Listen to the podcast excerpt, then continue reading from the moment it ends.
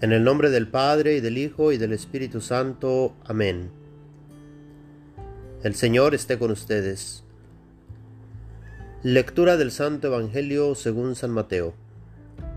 En aquel tiempo Jesús dijo a sus discípulos, El reino de los cielos se parece a un tesoro escondido en un campo. El que lo encuentra lo vuelve a esconder, y lleno de alegría va y vende cuanto tiene y compra aquel campo. El reino de los cielos se parece también a un comerciante en perlas finas, que al encontrar una perla muy valiosa, va y vende cuanto tiene y la compra. También se parece el reino de los cielos a la red que los pescadores echan en el mar y recoge toda clase de peces. Cuando se llena la red, los pescadores la sacan a la playa y se sientan a escoger los pescados. Ponen los buenos en canastos y tiran los malos. Lo mismo sucederá al fin de los tiempos. Vendrán los ángeles, separarán a los malos de los buenos y los arrojarán al horno encendido. Allí será el llanto y la desesperación. ¿Han entendido todo esto? Ellos le contestaron, sí. Entonces él les dijo, por eso, todo escriba instruido en las cosas del reino de los cielos es semejante al padre de familia que va sacando de su tesoro cosas nuevas y cosas antiguas. Palabra del Señor. Gloria a ti, Señor Jesús.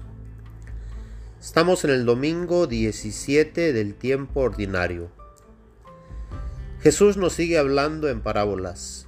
Y en estas parábolas escuchamos que nos habla acerca del bien y el mal. Y nos, recuerda que existe el horno encendido. Y nos dice que allí será el llanto y la desesperación. Para evitar ir a ese lugar se nos invita a hacer oración. Y a través de la oración pedirle a Dios nos dé de la sabiduría y el discernimiento para poder distinguir entre el bien y el mal, ya que sin la sabiduría que viene de Dios, nosotros como seres humanos, pecadores que somos, tendemos a hacer lo que está mal ante Dios. ¿Cómo es nuestra oración delante de Dios? Podemos preguntarnos. Podemos aprender del rey Salomón que no pide riquezas ni poder y Dios le da lo que él pide, sabiduría y discernimiento. Y también le da riqueza y poder, pero no porque él lo pide, más bien porque lo usaría para el bien de su pueblo. En el Salmo encontramos lo que sería como un GPS, una guía para nuestro caminar en este mundo. Y la guía que tenemos es cumplir los mandamientos, ya que estos nos ayudan a no desviarnos del camino que lleva a Dios. Imaginémonos hacer un viaje sin saber por dónde caminar. Tal vez pudiéramos perdernos y nunca llegar a nuestro destino. Y si llevamos a otras personas con nosotros, a estos también los llevaríamos al lugar equivocado. Por eso es bueno tener en cuenta los preceptos de Dios y aquello que el mismo Dios nos enseña a través del magisterio de la Iglesia. Una doctrina que lleva más de dos mil años. Y si nos mantenemos fieles a esta doctrina, podremos llegar a estar con Dios, nuestro destino final. Pero si nos desviamos, caeremos al horno encendido. Jesús nos dice que el reino de los cielos es parecido a un tesoro escondido en un campo ¿Cómo podremos encontrar este tesoro? Si estamos con los brazos cruzados sin hacer nada, nunca sabremos de este tesoro. En la Sagrada Escritura nos dice que el que busca encuentra, el que toca a la puerta se le abre. Si nosotros buscamos este tesoro, lo encontraremos. La pregunta ahora es, ¿en dónde puedo buscar para poder encontrar? Algunos llegan a buscar el tesoro y las perlas finas en los vicios de este mundo, en los placeres que este mundo nos ofrece. buscando poder, dinero y aquello que pueden obtener teniendo eso. Y no les importa incluso perder su alma.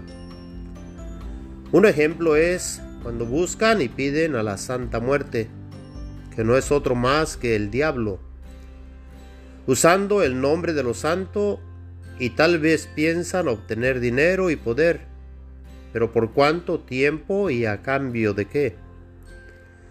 Si tú que me escuchas tienes alguna estatua de esas en casa, te pido tírala a la basura. La misma escritura nos dice que de qué le sirve al hombre ganar el mundo entero si pierde su alma. Busquemos más bien la sabiduría de Dios y no un Dios desconocido. Busquemos al Dios que Jesús nos revela. Y este Dios es el Padre creador de todo cuanto existe. Y a este Dios Padre lo podemos ver en Jesús, ya que Jesús es la imagen visible del Dios invisible. Y a este Dios lo podemos encontrar solamente con la ayuda del Espíritu Santo, que se nos da por medio del bautismo. Al encontrarlo realmente encontramos este tesoro del cual nos habla el Evangelio de hoy. Realmente encontramos la perla preciosa. Aquí podemos pedir la ayuda de la persona más cercana a Jesús, y esta persona es María Santísima, la Madre del Verbo encarnado. Ella junto con los santos y los ángeles nos pueden ayudar a mantenernos fieles en la oración para no desviarnos y caer al horno de fuego, ya que allí nos dice Jesús que será el llanto y la desesperación. Ahora tenemos la oportunidad de acercarnos a Dios, ya que hemos sido llamados por Él mismo. En la segunda lectura se nos recuerda que Dios mismo nos ha predestinado como hijos suyos, y si nos ha llamado y hemos aceptado este llamado, nos justifica y en otras palabras nos limpia de nuestros pecados. Y al limpiarnos nos santifica ya que a eso estamos llamados. Y con la ayuda de Dios, con la ayuda de María Santísima, con la ayuda y el ejemplo de los santos, con la ayuda de los ángeles y arcángeles, podemos mantenernos fieles a la enseñanza de Jesús. Para esto necesitamos pedir en oración día con día el discernimiento y la sabiduría que viene de Dios ya que si viene alguien con un evangelio diferente al que Jesús enseñó, nos dice San Pablo en la carta a los Gálatas, que sea maldito. Y si seguimos esas enseñanzas podemos caer en el horno de fuego. Termina diciéndonos el Evangelio del día de hoy. ¿Han entendido todo esto? Ellos contestaron sí. Entonces les dijo, por eso todo escriba instruido en las cosas del reino de los cielos es semejante al padre de familia, que va sacando de su tesoro cosas nuevas y cosas antiguas. Por medio de esto nos invita a nunca desechar la enseñanza de los apóstoles y los padres de la iglesia. Y ahí en la tradición de la iglesia encontramos que fuera de la iglesia no hay salvación. Aquí encontramos el tesoro escondido y la perla preciosa.